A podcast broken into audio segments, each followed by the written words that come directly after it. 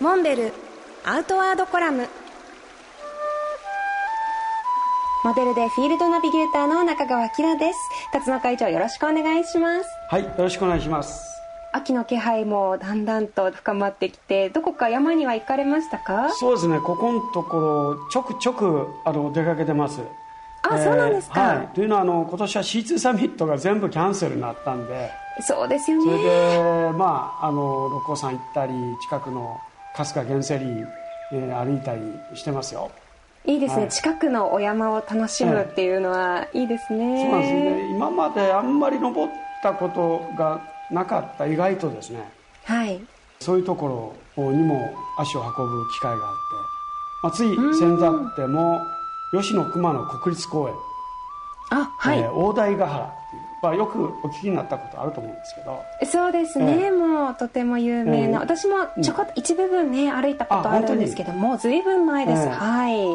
まあ、日本一雨量の多いところっていうふうにあの、はいえー言われてますけどあのお天気はいかがでしたその時もね少しやっぱり霧が出てて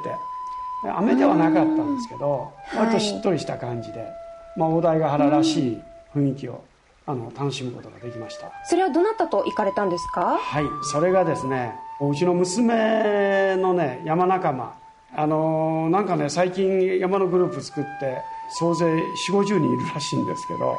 え4 5 0人ですかええ、そのうちの十数名で、今回、大台ヶ原にあの出かけてきました。なかなかの規模の山仲間をお持ちなんですそうなんねですよいつの間にか娘さんなんはか山に目覚めましてね、最近、えあのえもうしょっちゅう出かけてますよ。まあ、子供が手が離れたっていうこともあって。でも素敵ですねその辰野会長も娘さんと一緒に山へ行かれるっていうのは、まあ、あのそこにはあのどっちかというと僕はあのおくっついていった感じで行ったんですけど